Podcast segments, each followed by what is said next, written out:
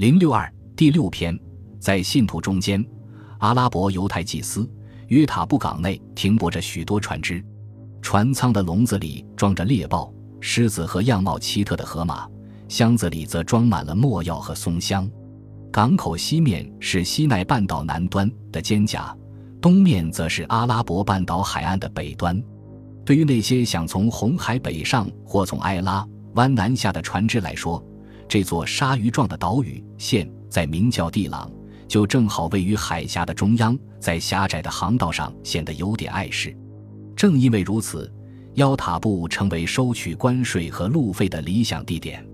凯撒利亚的历史学家罗科皮厄斯告诉我们，住在那里的犹太人已经有好多代人都是靠收税为生。除了少量的基督徒之外，约塔布是一个名副其的犹太岛屿。一般认为，岛上的犹太人是在耶路撒冷被罗马人焚毁之后迁来的，但由于犹太人早在公元一世纪之前就习惯于跨岛作战，所以他们在约塔布岛上的战略性商业活动也许在更早的时候就已经开始了。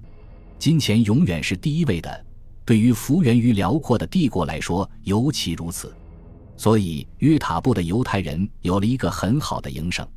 即向当权者提供现金以换取收税的权利，并通过收取预付款而获利。这样的金融体制并无不妥，因为到头来受益最大的永远是当权者的国库。所以，拜占庭帝国完全有理由赋予约塔布岛以自治城邦的地位，一个八十平方公里的微型犹太商业共和国。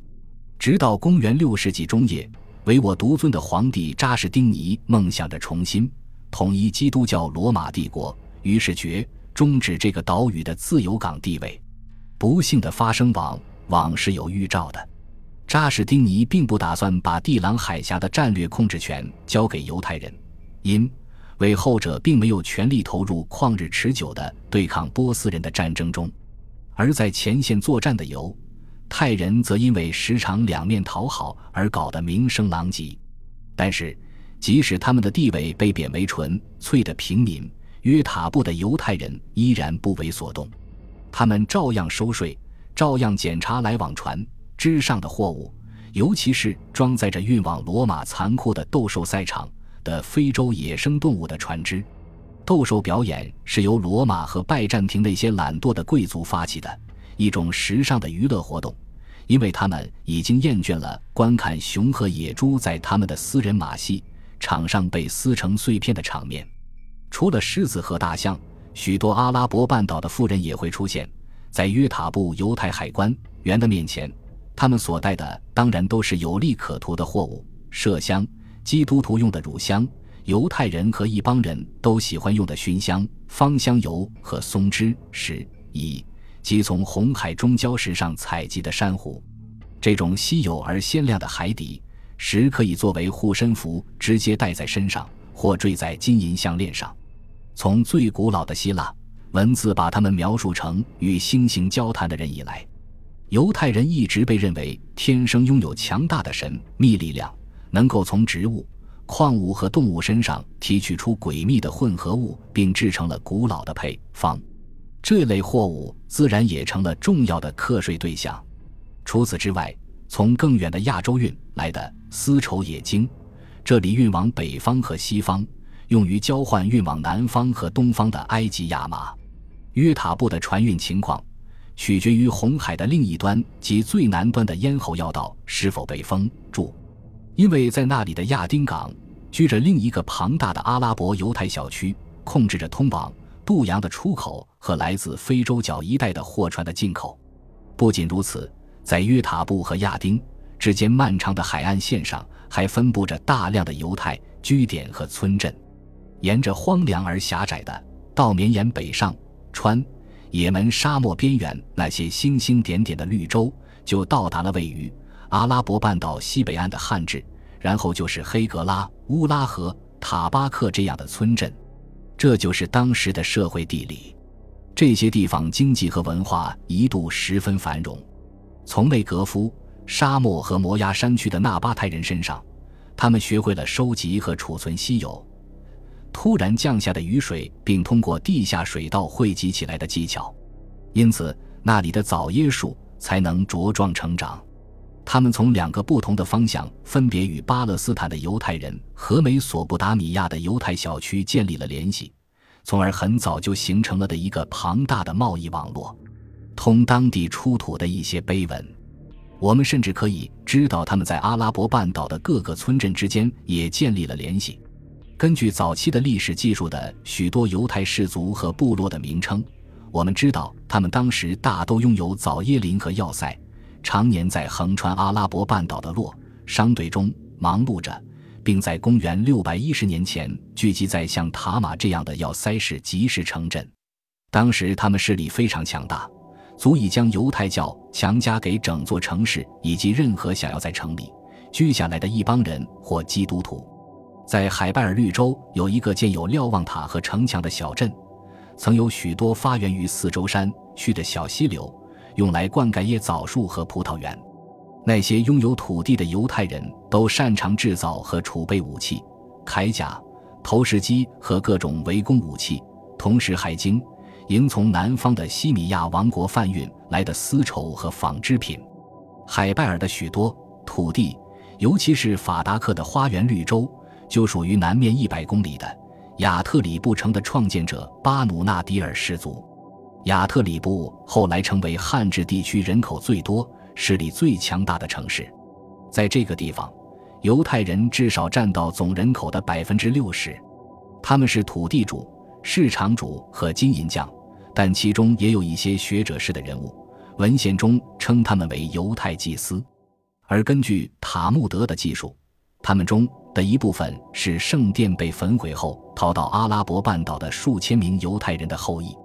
另外一些则是泰巴列以及拜占庭罗马帝国统治下的其他巴勒斯坦城镇派来的犹太传教士。那里还有一个利未人的小区，当时还出现了大量的犹太水手、雕刻师、文士、诗人、商人、农耕者和住帐篷的牧民，一个完整而典型的文化圈。到公元四世纪末期，正当犹太人在基督教帝国中的生活变得越来越艰难时，犹太教却在阿拉伯半岛开始了相关活动。在公元十世纪中叶的某个时间，在当时已知世界的最西端，一个犹太人拿起了鹅毛笔，蘸了蘸胆汁墨水，给世界最东端的另一个犹太人，当时也是一位国王，写下了一封信。写信的人叫米拿县伊本沙鲁克。而这封信正是他的赞助人和主人哈斯代伊本沙布鲁刚刚交给他的一项差事。沙布鲁是伊比利亚半岛上安达卢西亚的哈里发阿卜杜拉赫曼三世身边不可缺少的重臣。米纳谢有时后悔想，他收了钱就要给人家办事，真下贱。米纳谢已经习惯于替他的主人写信，因为哈里发很信任哈斯代，经常让他与基督教的重要人物谈判。如君士坦丁堡的罗马皇帝或北面西班牙莱昂的国王，当时基督徒和穆斯林之间的直接接触是不可想象的，但犹太人哈斯代会说你能想到的任何一种语言，似乎在世界上所有的港口和城镇都有他的亲戚和代理人。他还以善于通过使人消除戒心的礼貌来掩盖其狡猾而闻名于世。所以，当穆斯林使节的行程受到阻碍时，他完全能够代表哈里发出面进行外交斡旋活动。对哈斯代来说，再难解的结也能解开。这个犹太人很清楚，礼物具有政治润滑剂的作用。他的高品位和鉴赏力，使他能够为法兰克人或阿兰人的国王选择恰当的礼物。并且在把礼物交给主人之前，就能看出可以得到什么样的回报。或许某个囚犯会被释放，或许与拜占庭的女皇结成一个直接针对阿拔斯王朝哈里发的军事同盟。虽然通过这样或那样的方式，问题最终得以解决，但一直是通过米拿县这支占着主人思想的笔，才用文字打开了相互谅解的大门。米拿县刚刚接到的差事是写一封介绍信，向哈扎尔汗国的犹太国王约瑟表示问候，并垂询某些事项，所以其中的措辞远远超出了通常的礼节要求。米拿县知道，哈斯代不仅把他强大的商业和战略情报网，同时也把激情和期望压在了这件事情上。从一个进献礼物的使节来自波斯的呼罗珊那里，哈斯代了解到，在亚洲西部大草原上的伏尔加河下游，有一个庞大的犹太王国。这个犹太王国东面以里海（当时称为卓章）为界，西面到黑海及君士坦丁海。北面则背靠高加索山脉，整个克里米亚半岛甚至基辅城都属于这个犹太王国的势力范围。这些意外的信息在公元948年得到了哈斯代的手下在君士坦丁堡遇到的一个哈扎尔犹太人的证，这让一个向来以自己对犹太散居地的地理知识而自豪的哈里发近臣既兴奋不已，又惊诧莫名。犹太人除了在安息日、斋戒日和重要节期以外，永远是忙忙碌碌的。这种对整个地球都充满了来来往往的犹太人的感觉，反而使流亡生活给他们带来的痛苦变成了一种慰藉。听说在斯拉夫人、基督徒和伊斯兰世界的东面还有一个犹太国家，就好像犹太人的身体上突然伸出了一只胳膊。竟然难以想象地插入了遥远的亚洲腹地，我们感到惊奇，我们再次昂起了高贵的头，我们的精神复苏了，而我们的手臂更加孔武有力。